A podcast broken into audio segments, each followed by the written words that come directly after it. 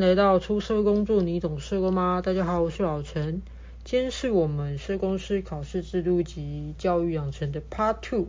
今天我们邀请到妍婷社工来跟我们聊聊，从非社工背景，透过夜间部的学成方式而成为了一个社工。那他如何看待我们现行的社工师考试制度以及专业养成的现况？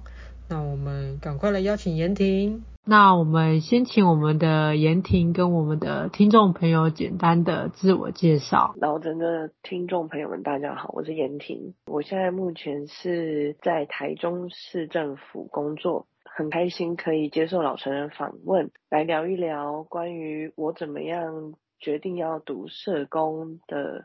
心路历程。哎、欸，想问一下妍婷说，那目前是在哪一个领域，或者是说从事社工大概是多久的时间？这样？哎、欸，我担任社工应该已经一百零二年至今，应该已经八年左右了。因为这中间一百零二年到一百零七年是在委外，但委外是做家暴相对人的业务。那一零八年的一月，就是应该说社安网开始之后，我一直对那个策略三很有兴趣，因为我自己是做家暴相对人，嗯、所以我觉得好像策略三跟我原来做的工作它很大同小异，所以我也累积了五年的工作经验，就想说去试试看。那所以我有在半年的时间是在策略三里面当社工。那后来，嗯，发现就是水土不服啊，对，所以就决定 再想想看。后来我就再想想看，是因为我奶奶一直希望我回来台中工作，因为之前都在彰化。那回来台中工作，我就在想，那我还要再做台中的策略三吗？还是说我要回到委外去？对，那这个问题也想了很久，因为我觉得在福利上面，还有在薪资条件上，还有我的学历。我自己觉得应该是可以往公部门的方向发展。在这之前，因为我几个同学就是已经在公部门工作，然后都不断的向我招手，因为他们在不同的县市，他们就说不担心在哪里的公部门，原则上不会太差，福利的差不多就是这样。我那时候想，好，那有一个社安网的策略一做脆弱家庭的，那。脆弱家庭之前是高风险，那在高风险之前，也有同学或同事、前同事向我招手，所以我就想说啊，不然来去试试看好了。所以我就从策略三跳到策略一，也就是脆弱家庭。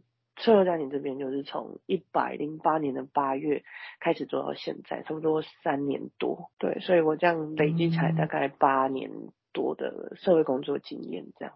了解，那妍婷，呃，据我了解，是一开始应该不是念社工这方面的专业，只是就是可能是原本是有其他的专业，但呃，不知道是什么原因让想要投入社工这个领域，那是接受什么样子的学制来养成现在自己的社工专业呢？应该是说，呃，我是一个从小到大就不太会念书的人，所以我。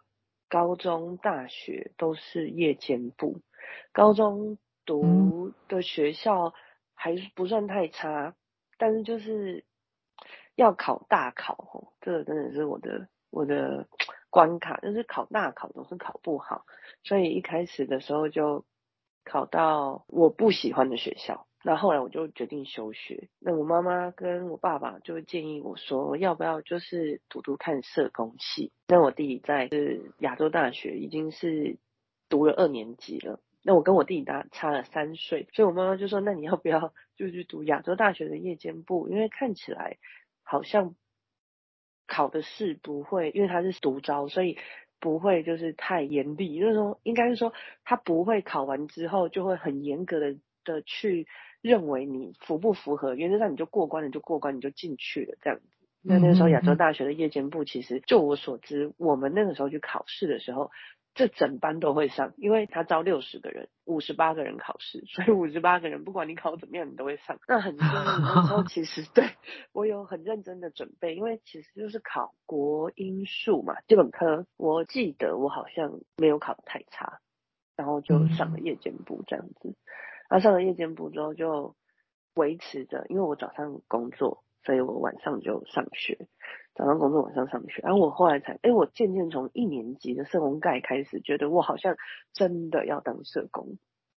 对，对，因为社工概就会开始跟你聊一聊，呃，社工在干嘛嘛。呃，第一页就是社工是一门艺术。我就想说，嗯，什么叫社工是一门艺术？不然来 来看看好了。对，艺术是什么？好像可以做很多，好像又可以假设。我那时候就假设说，一张白纸上面好像可以有各式各样可以去展现的方式，因为它并并不设限嘛。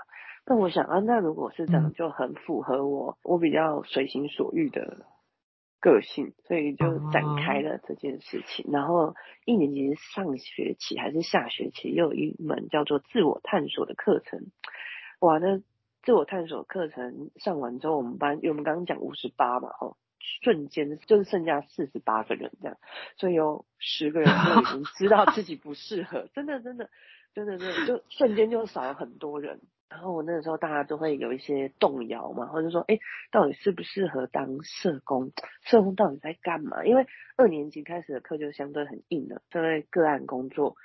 然后那个团体好像也在三年级开始上了，对，对，对，那这些很硬的课开始在二年级、三年级开始的时候，我们班的同学就陆陆续的又锐减了许多这样子。哎呀，那我比较麻烦的地方是因为我早上是要上班，所以我那时候我就一直跟我妈妈说，我说怎么办？我们三年级、四年级，我们得挑一个暑假去实习。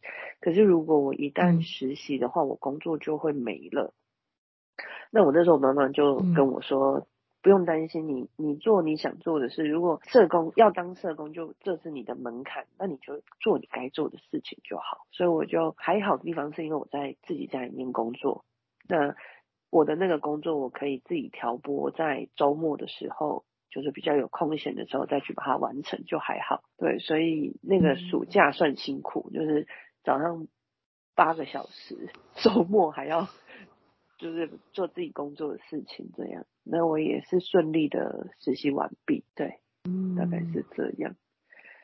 所以他算是学分班吗？还是，是没有没有夜间部？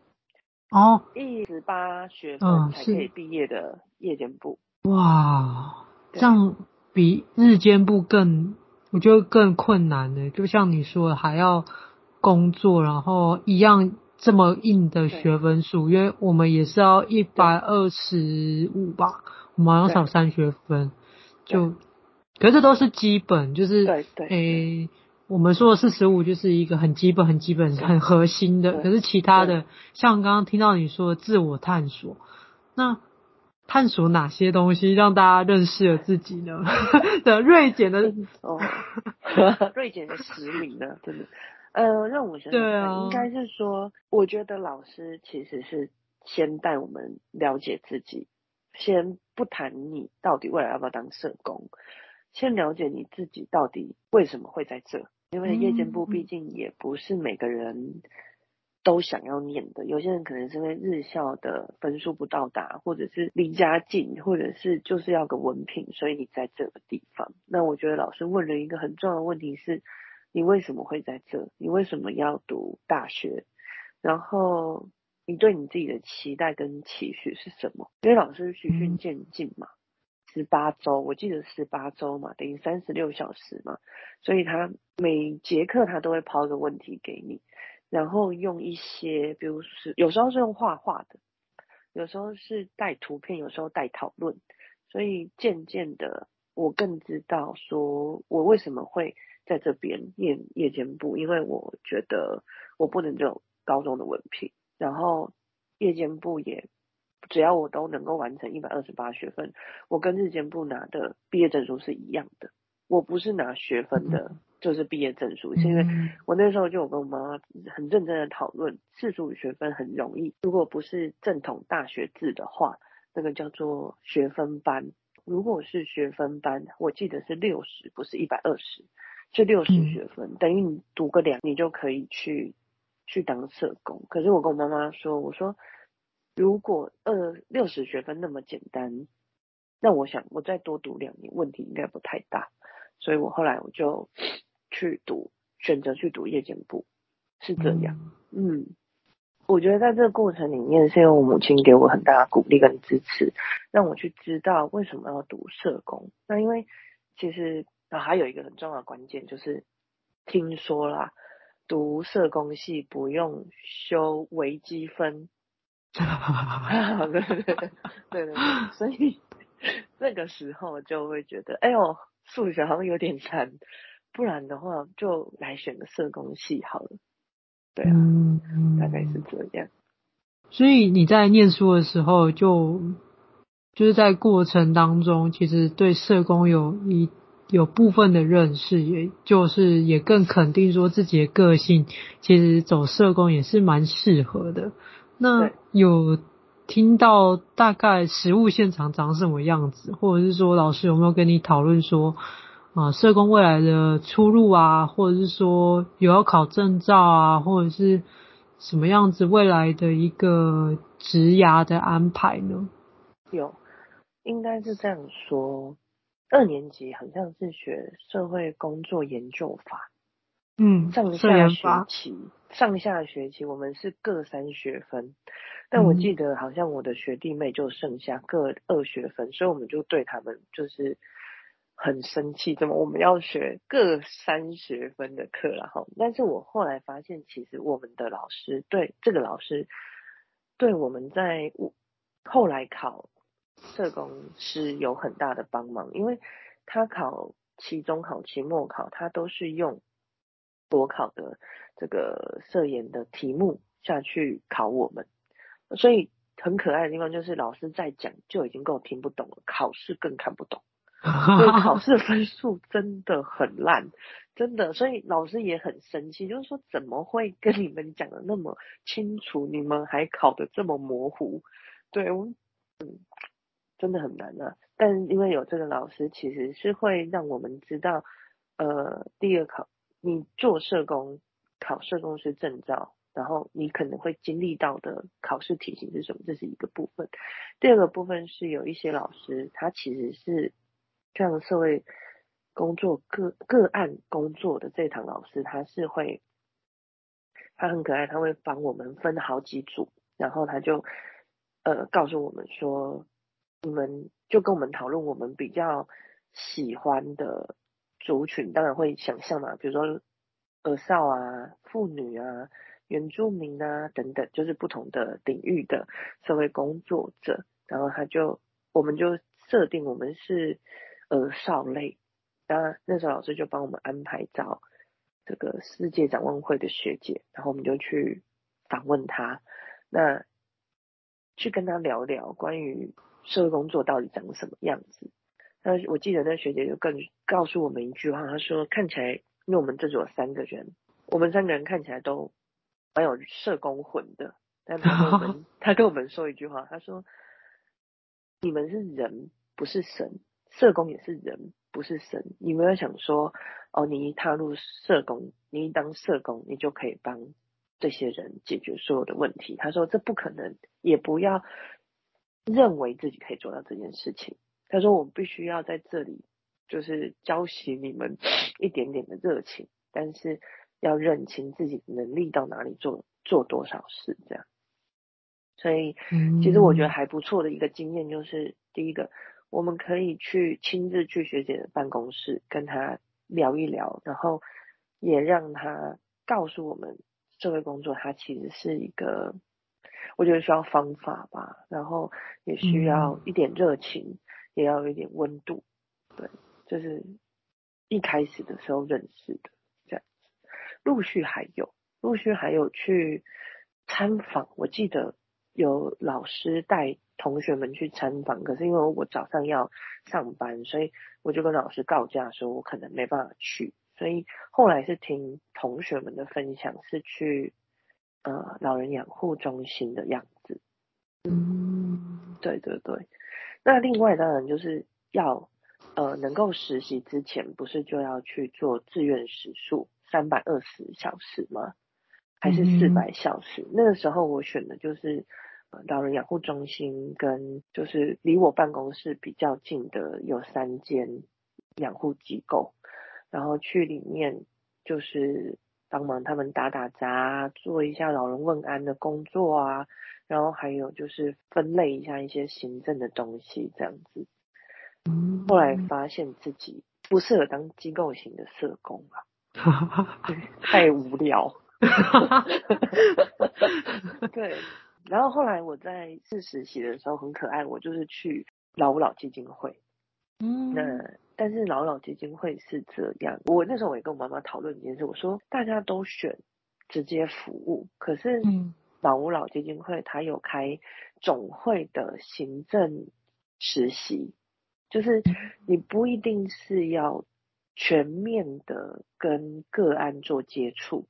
有在那边是可以做气管类的实习，但也是跟社工相关，因为我们得做点什么。我那时候看到这个字样的时候，就跟我妈说：“哎，我可不可以去做做这个实习？因为我觉得好像比较有趣一点。”我妈说也好，因为看起来这个有别于一般的实习，只有你对个案，或者是你对督导对个案这样。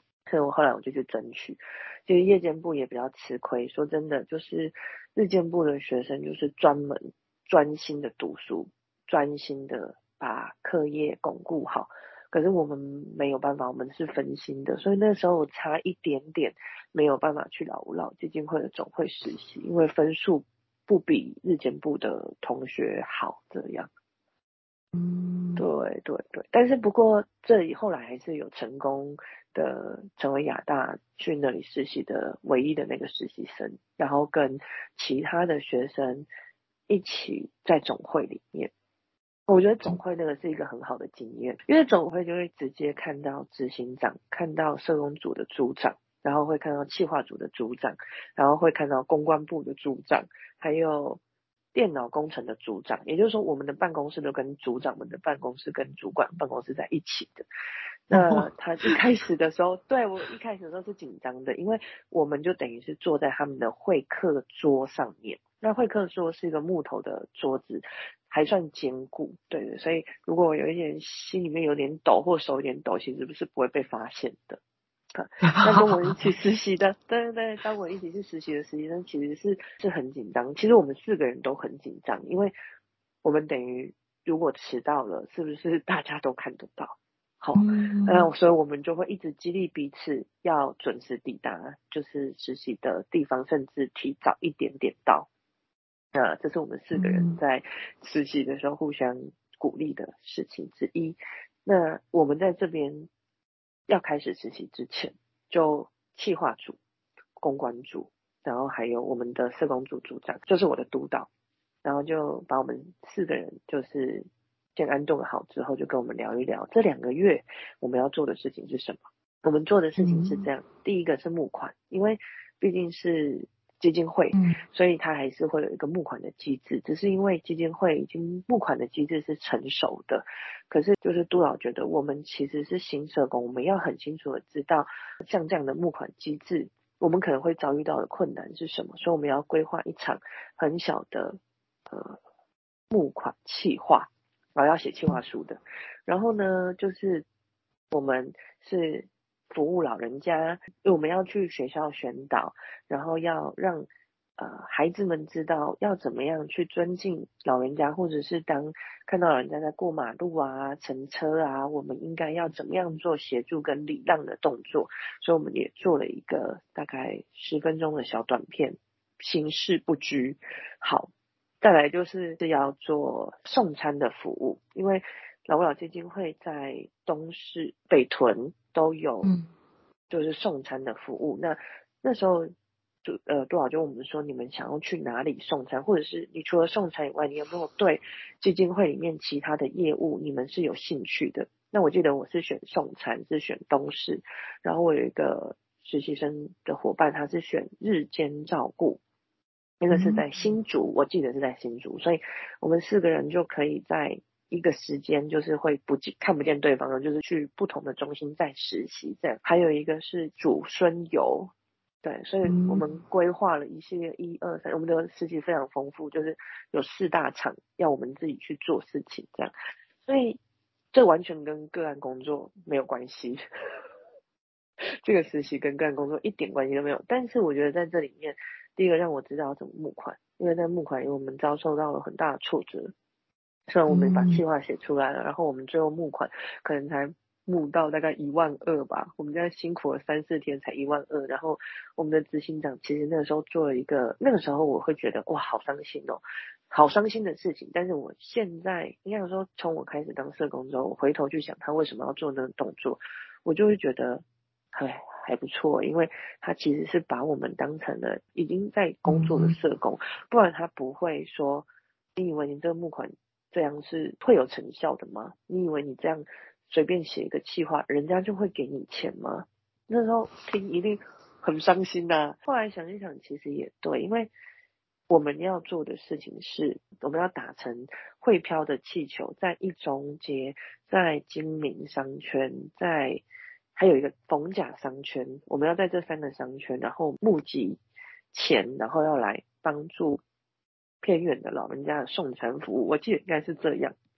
嗯，对对，但当然，这其实说真的，基金会真的不缺这一笔，只是我们企划案是这样写吼，所以那时候执行长看到的时候，我觉得他应该就是之前看企划应该会喷血啊，但是他那时候没 没讲，真没讲，我督导也让你就做了，你知道吗？然后。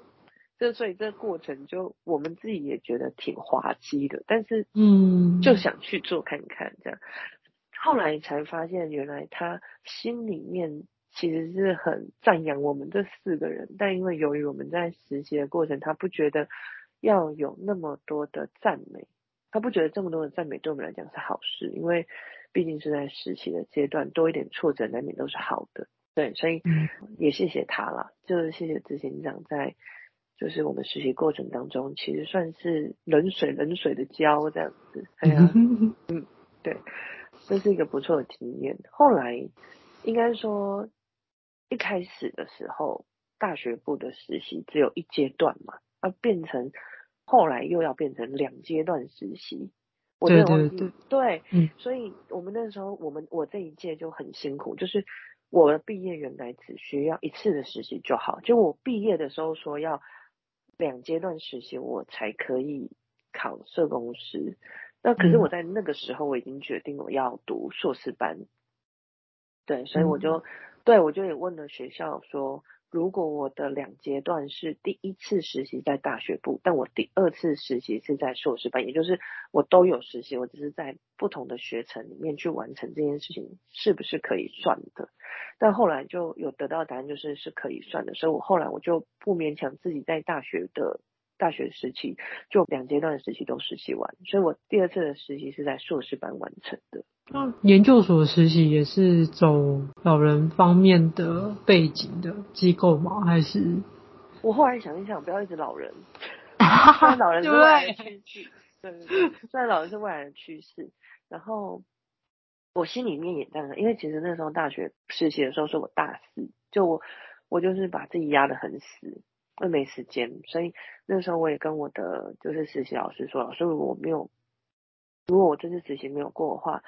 咱们也别想毕业了，这样老师就大笑，对，老师也大笑。那我其实把自己逼得很死，那个时候是这样，就是大学选了老吾老，然后我其实一直对新移民的议题很有兴趣，因为我在大四下学期的时候其实是有选修新移民相关的课程，好，后来在硕士的时候，我决定跳了一个很大的风，就是我去了。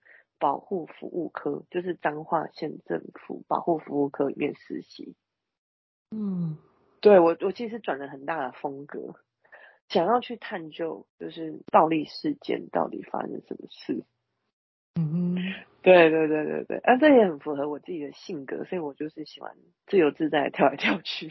所以那个实习也是间接服务吗？还是？啊，那就直接服务了。那就直接服务，因为他就是县县府内的保护服务科，服务的是受暴的妇女。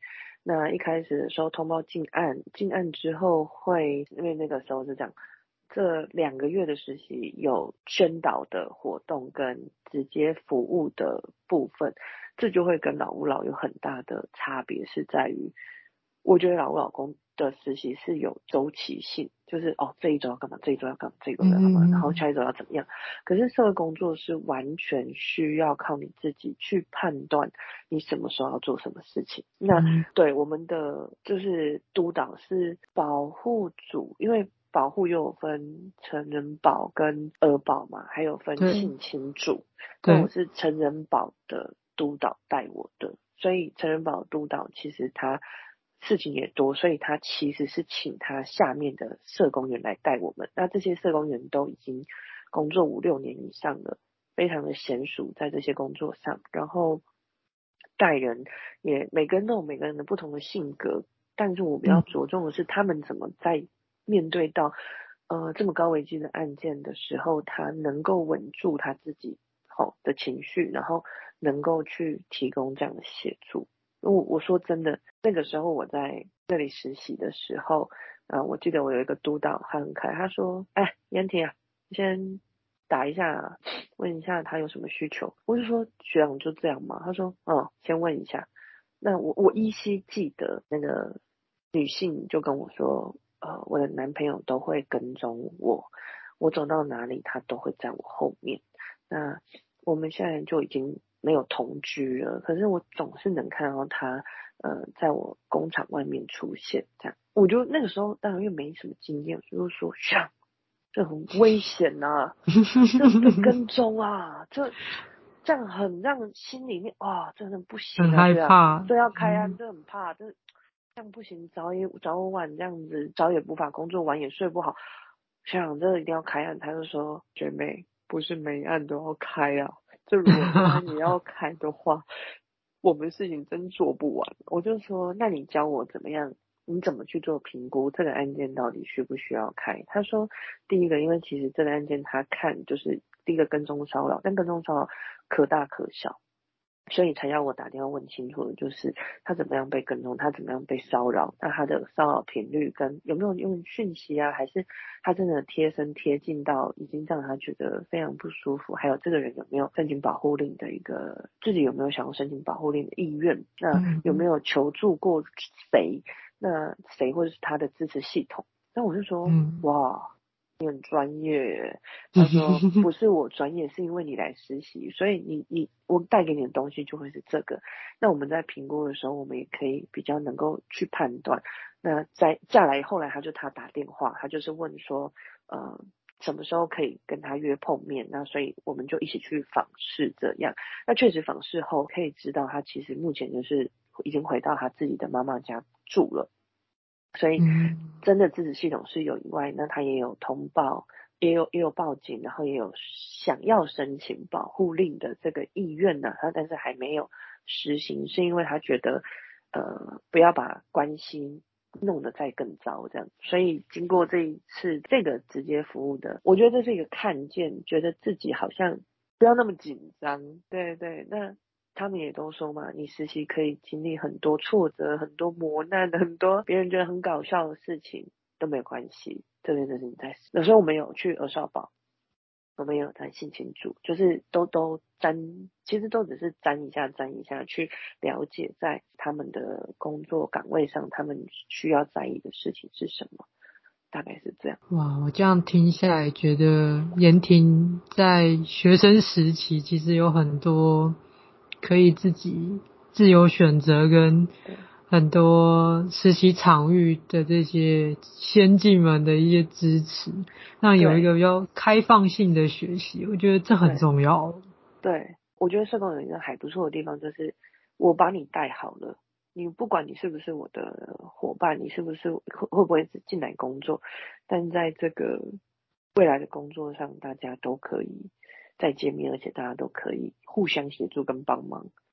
嗯，对，而且严婷对自己其实听起来要求也蛮高，也是会自己去思考说做什么，然后对哪个领域其实都会有一些想法。对，对，没错。那对于学习东西就很快可以吸收，跟一个很有结构性的学习。这个结构性是在硕士班被养成的，嗯、在大学部真的是今天要考什么？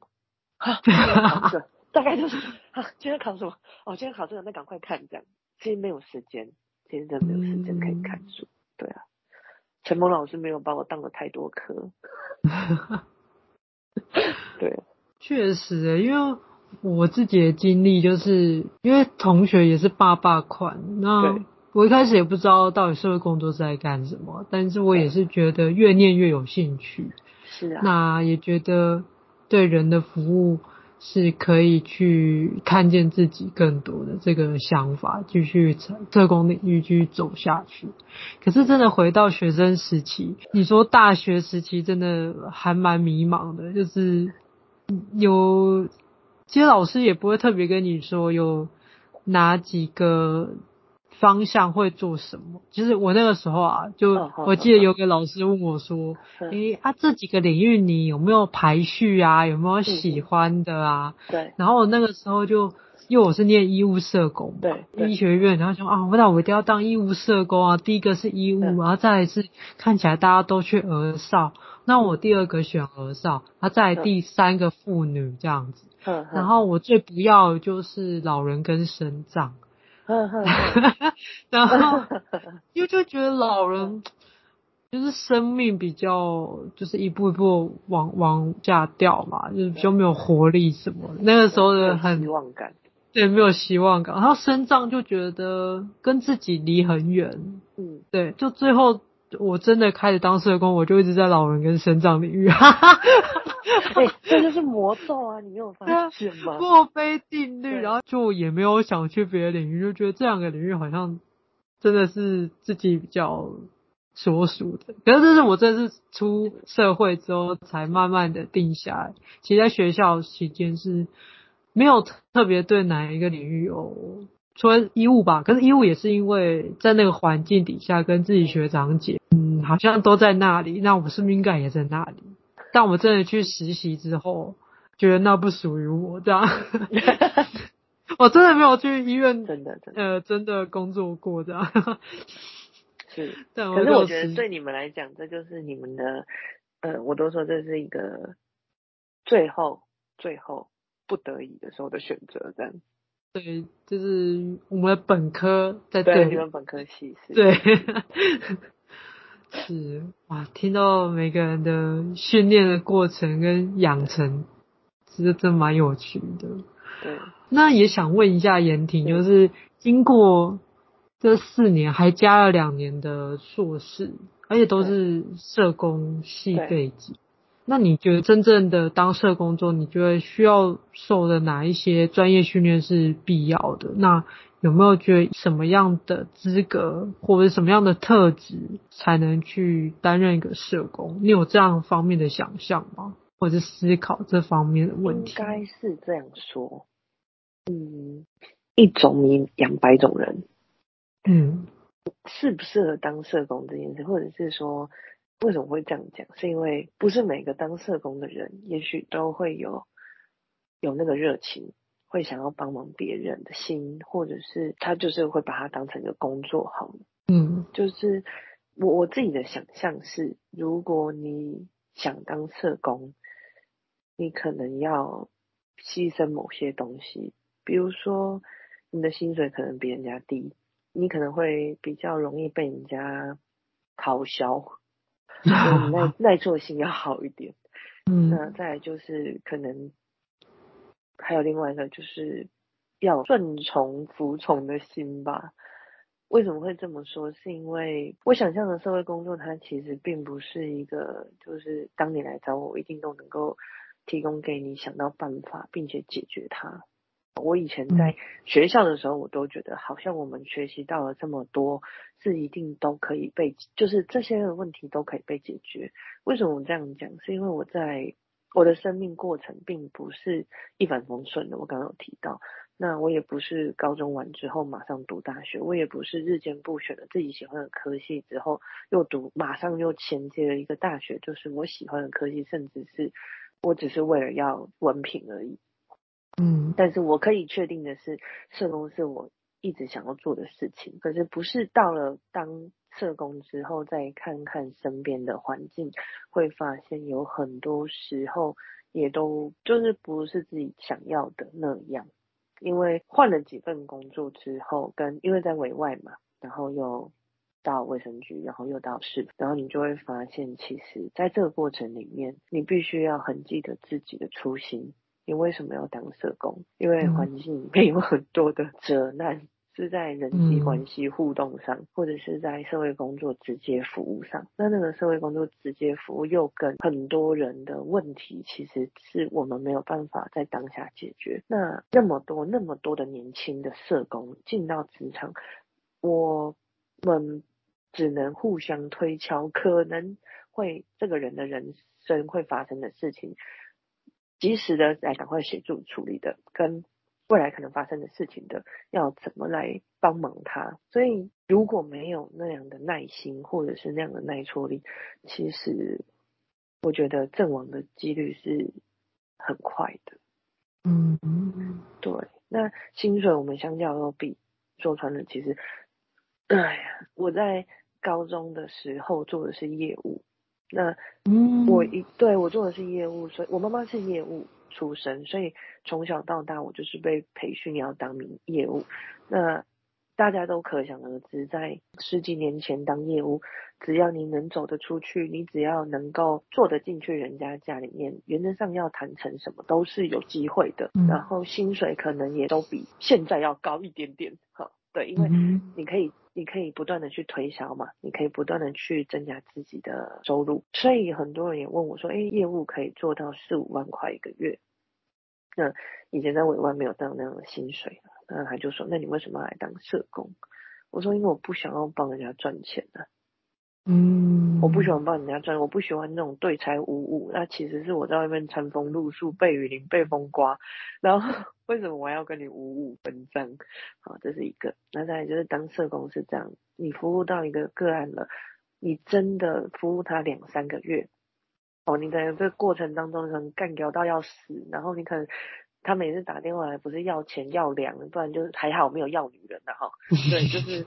就是要钱跟要粮以外，其他你都会觉得，呃，他又要打电话来干嘛？不是昨天才给过物资吗？这样，呃，昨天不是才四级那才刚发，现在又要干嘛？这样，大概就是，就是你你你可以想象那个心情，就是那他要干嘛？后来经过可能两三个月的协助之后，他可能开始生活有一些起色，哦，你就会开始哇，很有成就感呢，觉得。哇，他他他可以脱离那个急难的状态，然后并且可能重新找一个新的地方住，然后维持工作稳定生活。哇，这真的是一件很棒的事情。这种感觉跟要去当业务分账，每个月可以拿到那么多的薪水，其实那个心情是有落差的。嗯嗯，对对对，所以我的想象会是，我会觉得要有一个。愿意服务别人的心，这是一件很重要的事情。嗯，对。因为其实我我刚刚回应一下，因为我觉得这是另外一种富足，嗯，就是可能不是物质上，是一种心理上面的一个，就是被满足的感觉，就是 陪伴，然后看到改变，然后回馈到我们自身的是一种，那是无形的。也不是一种可以透过金钱或是很物质性的东西去衡量的。对对对，我觉得很多社工有魂的人，社工魂的人都是会在这一个领域里面，嗯，一直走下去。我觉得也是因为这个原因啊。是，对。那你要成为一个社工，除了夜间部或者是日间部，甚至现在也有学分班。对，那。其实这会看到一个比较实际面的是，我们的市场是很需要社工，一直在缺社工，所以会变得很速成的去投资一个社工，成为去服务的一个人力。但是我们其实一直在从刚才的谈到现在，我们看中的其实是我们最回到本身，你怎么会想投入这个领域？对，其实是回到。你想要获得什么？如果你想要获得的是钱，真的这个领域可能不能让你 获得，嗯、呃，有更好的选择。是，对。可是如果你是要更探索自己，或是你想要透过在不同的人生历练当中去看见嗯别人的人生，或者是说你可以因为服务人的一个过程，呃，更看见自己。我觉得这个行业是很适合的。对对，总而言之，就是我们都不认为说你一定是要什么样的训练，对，才可以。成为一个很专业的社工嘛，其实我觉得还是要回到你的初衷，就是你的价值跟信念是什么。如果你那个价值跟信念足以让你，你就会导引你成为怎么样的社工。就回到我们刚开始社工概念，什么是 社工？这是一个艺术。对那个艺术真的是因为你的工作经历而每个时候的样自己是什么样的社工都不一样，每个阶段的你都会不一样。对，好，那我们接下来就是想要讨论，就是因为刚才妍婷有讲到，是说社统社研法，罗吉老师就是直接用国考的题目来带领你们这个学习的过程。对，那。就会回到说，毕竟我们读了四年，读了研究所，我们最后还是会有一个，就是现行有一个证照制度。对。那想听看看妍婷，就是对于这个证照的想法是，你认为这是一个像护理人员这种是基本门槛，你毕业之后一定要拿的一个证照，还是说它其实是一个专业的认定？专业认定说你大家都是社工，但是如果你有这个证照。可能在这个专业领域上是一个更专业的一个认可。那想问问看妍婷对于这个证照的想法是怎么样？其实这个问题吼，从我大学毕业，然后决定考研究所的时候，是我一个在反思的事情。为什么？因为我很清楚知道我自己遇大考一定会要。第一个，要不就是很努力，要不就是要花很多的精神，然后也一定会挫折很多次才会考上。但我知道，截至目前为止，我尚未考上。我先说，那我后来就会选择跟我爸爸讨论，说我来读硕士班的原因，就是我告诉他，我说。第一个我要考证照，因为我知道证照对我来讲，除了加薪以外，也是一种专业上的认可。可是我自己知道，我自己的能力不一定能够考得上。那我是不是可以，就是说，有些人就会说，你在读到硕士，人家对你的专业也会再多一点点的肯定。那我就跟爸爸讲，我说，如果是这样，那我并行嘛。我如果我可以考上。呃，社工师我当然是很 OK，我就继续往，比如说公职社工师，或者是往什么样的方向，比如说自己开社工师事务所。当然，我就是在想象而已，那个时候。但是我就跟爸爸讲，我说硕士如果可以能够让我知识上可以更见广，然后也能够学习到更多，然后让我知道怎么去分析呀、啊，然后理解啊，这个社会工作到底在干嘛，我觉得会比我拿这张证照来的更有用。虽然。如果考上社工师，你又是必须要三年内，你可能要必须的什么一百二十小时啊什么的专业的一个科目的，一直不断的去实习、上课嘛、受训，对对，就是进修，你还是对你还是得进修。嗯、那当然，在知识上，在社会工作的延展上，我们还是有在进步的空间。那我那时候我就跟爸爸讲，我说这是一个专业的认定。那在硕士班的时候，我去了台北。那台北台大的林万益教授是，就是现在社安全网的那个创办人嘛，哈，就有跟我们做一个三天的研讨会，针对硕士生哦，吼，针对硕士生，你到底要学什么这件事情，跟我们做研讨。哇，其实那一场很硬，然后也打击很大，因为我们的学校。好，真的，我的母校其实是被深受打击的一所学校，原因是因为，呃，老师的专业不完全是在社工，也有在心理啊，有在哪里，有在哪里这样子，那就会当然会被大佬们认为说我们不是专业可认可的学校。简单讲是这样，那更不外乎我们去参加这个研讨会，他就直接呃很不客气的就指明了几个学校说，嗯，你在学什么？这样哈。啊、呃、那个时候真的真的那个时候我其实是有点紧张的，因为我会觉得人家的大学部，就像你刚刚讲，我们每个人每个老师可能给我们的不一样嘛，哈，或者是说他给我们的知识跟我们能够接受到也不同，所以那时候老师也就在问，问一问之后，我才发现其实台大的社工就是我们的硕士的样子，就是他很开放。他让你讨论，他让你反思，他让你要交作业，他让你有很多可以见习、很多认识这个工作在干嘛的方法。那当然羡慕嘛，但是也分数也得到，你才能够去那么高的学堂、学店读书。所以在那一次的算是真的很认真的去思索，还好我真的有读硕士班。然后还好，我真的有参加这一场研讨会，让我很认真的看清楚为什么我要做社工。嗯，社工是这样，我觉得我们就不断的学习成长，跟着个案，跟着自己，跟着生命上面碰到的问题、责难，或者是很多的状况，我们都可以去一一的面对跟处理。那在考国考也是一样嘛，当我一次不。不断的去考试，我一定会去反省自己。哦，这阵书念的比较少，所以选择题的分数可能没有拿到那么多，或者是说，哎，时间到也五年了，有没有要减科？我的同事们都在问我，嗯、因为同事们就是圈很小嘛，大家可能要减科，就问说，哎，妍婷要减科了吧？然后我就说，对，可是刚好，对，可是刚好。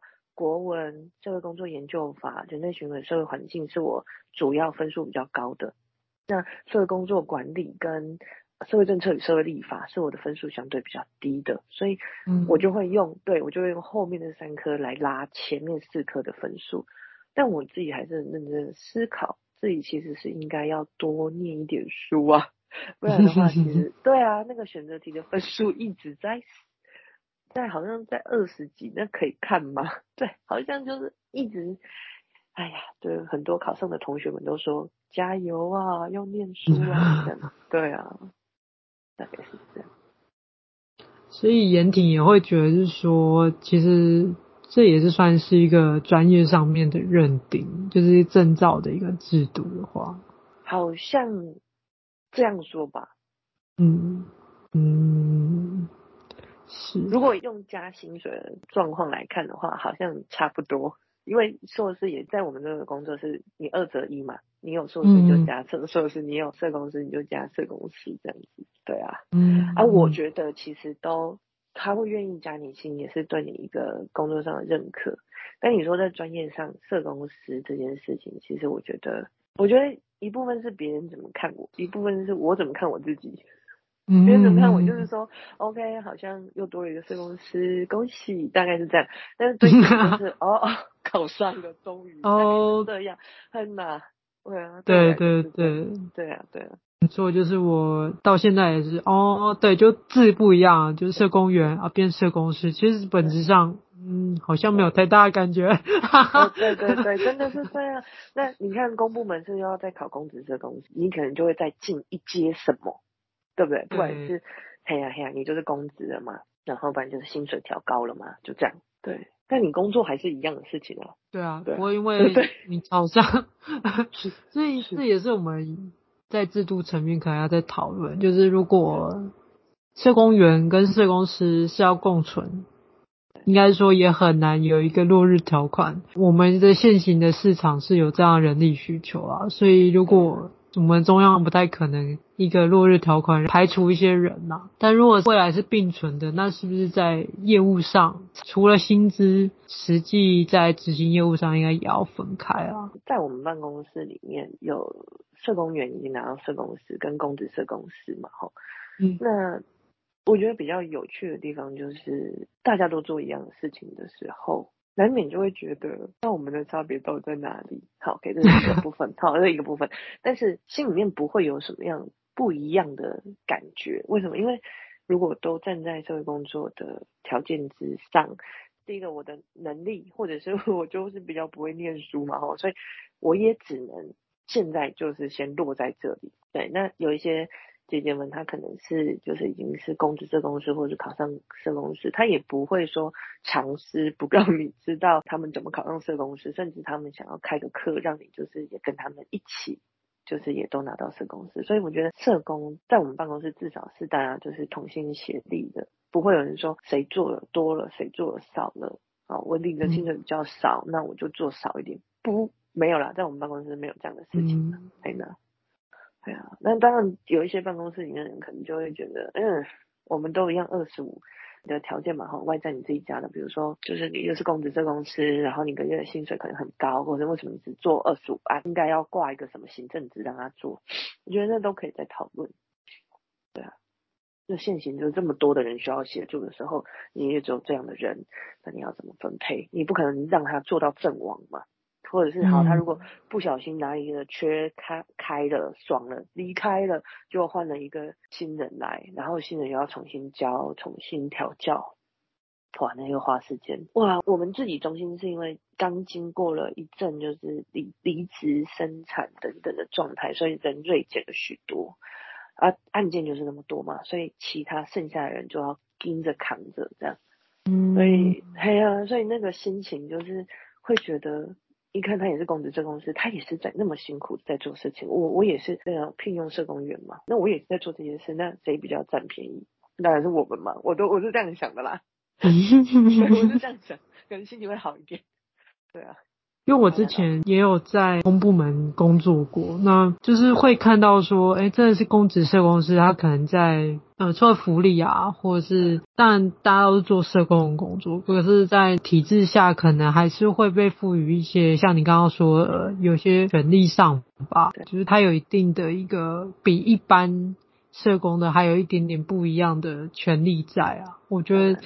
如果你在公部门，确实，你可能社工师跟公职社工师就一定有部分的工作上面的差异。可是如果你是在民间单位或者是一般的基金会，可能社工员跟社工师工作的内容 就没有那么多的差异性。对对，呃，在目前现行的状况是这样。对，好，那我们最后也想问一下严婷，就是也有在准备社工师的考试吗？或者是说，心里都把这个部分放在待办事项这样。对，是。对，可是那现在就是我们的一些先进们有在讨论，是说想要提高证照及格率，那也会想要尝试取消国文啊、社工管的题目，或者是说，因为社工的考试那个范围其实蛮广的，那也有人在讨论说，未来就像考那个驾照一样，就是有个题库。然后就是每一年就在这些题库里面，就是轮着去出这样的题目，才会减少那个差异性，就是难易度的落差性，还有就是有没有鉴别度的问题。那针对妍婷有没有这一些针对考试的制度有没有一些想法，或者是你觉得在这样的变革底下，对于你自己是是有没有切身的感觉？这样。了解，我想刚刚。老陈讲那么多，其实都蛮心动的。哦，就是如果像考那个驾照，哦，那我一次我真的只有考驾照一次考过，其他都要 花一点时间，真的。真的我考两次也不行。哦，真的真的真的，我只有考驾照一次考过，就是笔试一次，然后路考一次过了，就这样。然后我弟弟还考两次，所以我就觉得自己特别骄傲，就这样。OK，就这样而已。那。呃，刚刚有提到，如果用题库的方式来出国考的题目，我觉得其实就是看谁比较会背嘛，哈。那不外乎当然就是年轻一辈的学弟妹们，可能离考题离离那个，我觉得那个离对书本跟逻辑它比较近，就是考试的逻辑比较近，所以很多人都会说啊，这一波看起来。暑假考试呢，有学弟妹又上很多这样，那当然都当然都是这样。那寒假的话，都是我们就是比较多都是老手会上嘛。那我自己的想法是这样，就是说我记得我自己的老师们就有分享，他们在考社工师的时候是一个，比如说社工概，它就是四大题申论题，然后写到手断掉这样，然后看你就是在直接服务上面你有没有第一个有没有实务。跟这个理论做结合，然后你如何深化这些理论嘛？哈，就是那时候的分享是这样。那我自己就会想一件事情，就是说，我知道我自己的申论题是算写的好的，然后因为毕竟在实务界里面也比较久，然后也写了那么多年申论题，对，所以真的是这样啦，真的。然后，所以我就会在想一件事情是，要不要把选择题改少一点？哦，因为没有说一定要用题库式的方式让大家背好，要不然真的，一背真的会上啊，真的上很多啊，真的。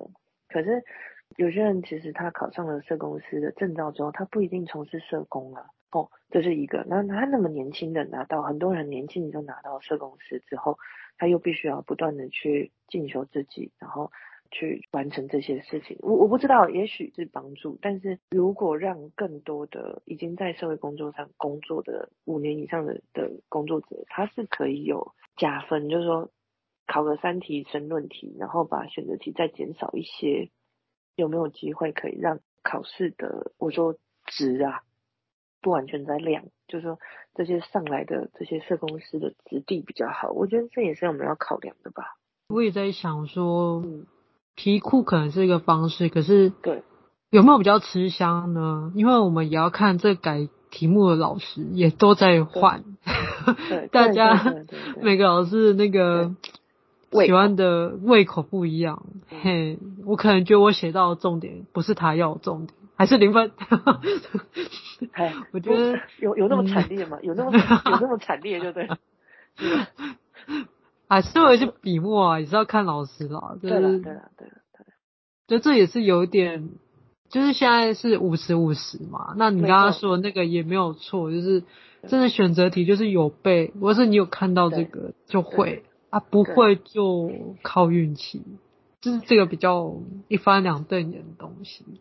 我在一八年的时候啊，考考好像暑假的还是寒假的，寒假的，哇，那个才差零点六分，有够呕的，对，有够呕的。那你也无法了，你懂，因为这个已经都是已经一翻两瞪眼得到的答案，那肯定就是选择题再多对一分就就好，对啊，再多对一题就好了，那种懊恼的心情到现在还记得。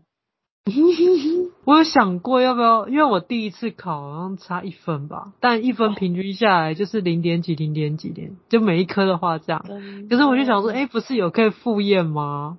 然后想说，我是不是要去试看看呢？然后，可是我就会想，真的会有人最多就是选择题帮我重新对吧？那个应该申论题应该是没人会再帮我看一次啊。哦，不会，而且你要花一科两千块哎。对，我就想，啊，算了算了，就自己再多念一点书。真的，真的，嗯，差两分，嗯、就觉得，干，怎么越差越远？嗯、可是我真的觉得，那个又不是同样的题，真的很难去回应什么，因为你就是这次差一分，然后下次差五分，下次差两分，就是，可是题目都不一样，你真的会觉得说。到底是什么问题呢？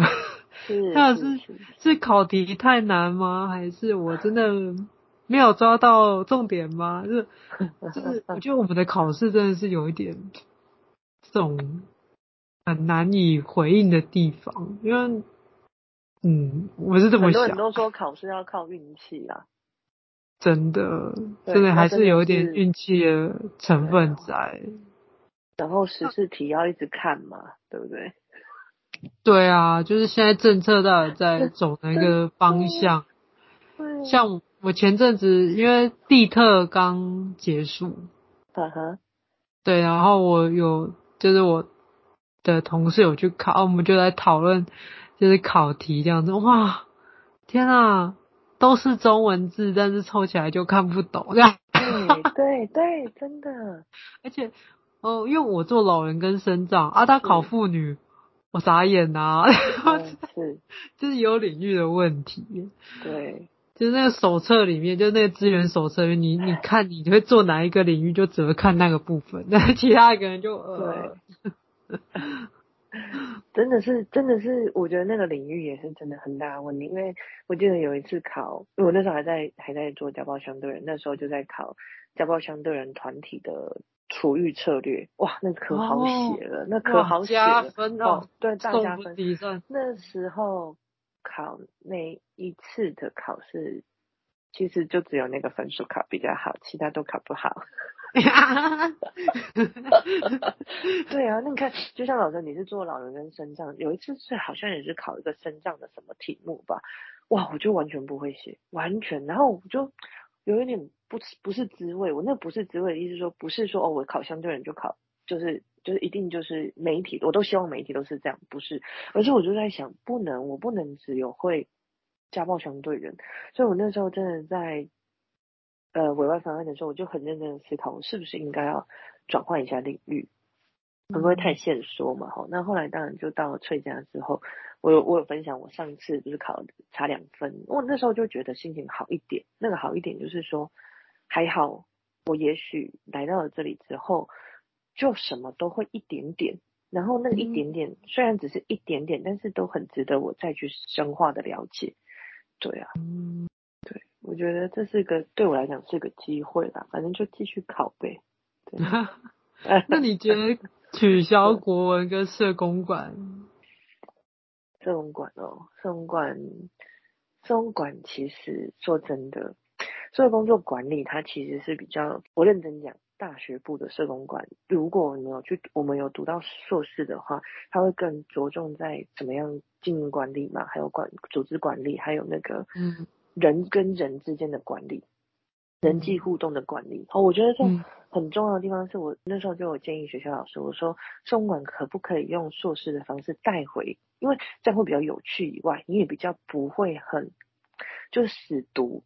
这种管是在管什么？嗯、那个一开始，呃，营业、盈利、非盈利管理的管理的模式方向，然后一考起来的时候，又都就是什么图文不符，我到底学什么？怎么会考这东西？考这这这怎么了？就是会跟自己很遥远这样。对，然后就觉得怎么会这样？那时候是是哪本书没读到，还是老师教错书？不是啦，当然都不是，当然都不是啊。可是。怎么会看不懂呢？好，但后来因为之前也毕竟担任过几年的督导，然后当然不可能去把社公馆再拿回来重读，但是在在我们一起导读，我们那个时候在工作的时候也有鼓励大家要考公社公司，所以大家都有导读啊，哦，一起来念书啊什么的。那时候他们就分享我说，哎，觉得你其实社公馆你你是。也是深化在我们的管理系统上。那时候我才很认真的再回去看一次社工管，就是到底在管什么？对，真的真的。那你说真的在考试的时候，社工管在大学部，我就觉得那只能十倍而已。社工管真的能十倍，嗯、然后你又必须一直，你要非常清楚知道什么管理，然后要背什么几项几条，然后。这些出来会会幻化成文字是长什么样？哇！所以我觉得那个真的背起来真是不容易呀、啊。你说国文，国文是一开始的时候是有有选择题嘛，然后就写一篇作文。嗯、那国文其实是因为我是我的加分项，我不敢说我的选择题一定都看得懂。什么子曰什么什么什么，孟子曰什么什么，然后以下文言文，对对，那个什么什么之后会得到。它是什么意思？其实我跟你讲，这都看不懂，真的看不懂，但只能推敲啊，真的只能推敲。嗯、哦，选择题用推敲，那作文就会比较好发挥，因为还好的是，就是我从小就是有去就是作文的那个叫做加强班，但不，我那只是为了就是小的时候我的家属们希望我可以有。很好的文字撰写能力，就这样。嗯，对，所以在国文上我其实是加分的。那你要要要不要要不要就是取消？我觉得都我觉得都可以，因为毕竟他不是在考公职嘛。就是说，我说如果是什么地方特什么，好像都还是有考这个，对不对？嗯，今年还是有，但明年它也会消失。对 对。你说他是不是考一个公文怎么写？然后哦，我我我应该好换个方式说好了，应该是这样讲，就是说我们自己这三年进来到公部门，最大的困难真的还是在写公文上。对，好，什么依据什么，然后得书名一，嘿嘿嘿，主旨主旨以上什么，然后就是这些东西，你真的要去写的时候。真的是蛮空白的，还好，嗯、我的主管他非常会写公文，所以我就会跟他，我要写公文之前，当然如果有公版的，大家可以查询得到那种，就当然就还好，你就是换个名字放上去而已。比如说找人家来开会的嘛，嗯、开会通知单简单嘛，你就是上去公文系统上面捞一下哦，公版，然后捞这样就好。但是如果你要，比如说你要做点什么，真的是要回个县市的公文，哇，那个就。我就真的不行了，嗯、哦，对对对，那个就真的不行。所以我的主管是会帮忙我，就是修饰论稿，然后让他以一个我自己也看不懂，嗯、但是好像别人都看得懂的公文内容出去的。真的，真的，真的，真的，真的，真的，真的。我觉得考大概我们社公司大概不不太需要到那么的，对啊，一定要那么的。咬文嚼字的去写那个国文啊，我觉得是这样。嗯、但我在想，应该会把它放入考科，应该也是希望说你刚刚说的那个绪论的那个能力。可是我觉得他应该是在申论题的时候，其实就可以看得出来。对对，你如果真的要考两题申论，你原则上也不需要国文，因为你国文不过就是在哇，我记得每一次的考题基本上都蛮有趣的。呃，如果你要行，啊，上次有一个考题是关于冰箱，嗯嗯，嗯 对，然后我就想说冰箱怎么了？嗯，对对，请他请把冰箱与社工的这个工作，然后来撰写一篇作文，哇哦，嗯，这也能结合这样，哈哈，不然就是什么一个风景。然后又要跟社工结合，哇，那个真的是难很难，因为现在开始就是两篇作文了，大概是前一两年开始就是两篇作文下来考，哇，那个考真的是天色越考越黑，心就是越 越来越焦急呀、啊，真的是这样，真是坐屁股痛啊，对，手也很酸，手也很痛，已经很很努力了六科，真的，你已经在前面已经努力了六科了，然后。你要写两篇作文，那真的是，真的是，真的，真的，心也累，手也累。对，嗯，对，从早八考到晚上六点，对，真的，身心上的考验，身心俱疲，真的身心俱疲。那就是最后有个讨论是说要提高那个证照及格率啊，就是说因为要提高啦，其实也是要提高，因为其实也才能够让社工们。就是更心之所向嘛，就是你更知道为为了什么努力，然后给你加加薪。因为其实就我知道，好像我的同学们在各个领域，然后有一个同学是在精神专科医院，然后他那时候考上社工师，他就加了四千，除了硕士毕业之外，他还在加了四千，所以我就觉得，也许吧，就是多增加。一个 title 可能也会让薪水高一点，让自己的生活变得好一点，心情变好一点吧。提升，对啊，考上的几率我觉得是很好的。确实会觉得说也会考量一些社会的声望啊，就是对啊，因为我也是师资辈，就会对于自己的一个自我认同或者是自我认同，OK，自我实现的方面可能会更更有一个对。对更更我自己对我自己的肯定会更多，我觉得这会有这样的成分在。那加薪也是一个部分，可以就是让自己的工作变得更弹性了。嗯，有有更多的自由度啦，就可能未来你的发展的职业的广度可能会会更好一点，嗯，更好一点。对，我觉得是好事。对，嗯，因为真的我们的薪水太低了。啊，我们想做的事情很多啊，我我我有发现，其实我们想做的事情很多。嗯，对，啊，那要提升多一点的能力，嗯，让自己可以得到更多的。支持跟肯定啊，我觉得这很重要。嗯嗯嗯，对。好，那最后袁婷有在针对我们今天的主题，有没有想跟听众朋友再分享的吗？还是说最后想说些什么？嗯，觉得很感谢老陈给我这个机会，让我可以聊一聊从从这个大学夜间部的角度跟在校学习的这个方向做一个重新思索跟探索的一个机会。那这个夯不啷当的也叽叽喳喳的讲了一些自己心里面心里话哈，那就如果有就是说中的，当然就我们就心有戚戚焉。但如果你觉得不是这样的，你可以回回应给老陈，或者是我们就一起再努力再加油。谢谢老陈，嗯、对啊，谢谢谢谢严婷，就是也可以希望透过大家的不同实务工作者的声音来一起讨论这个。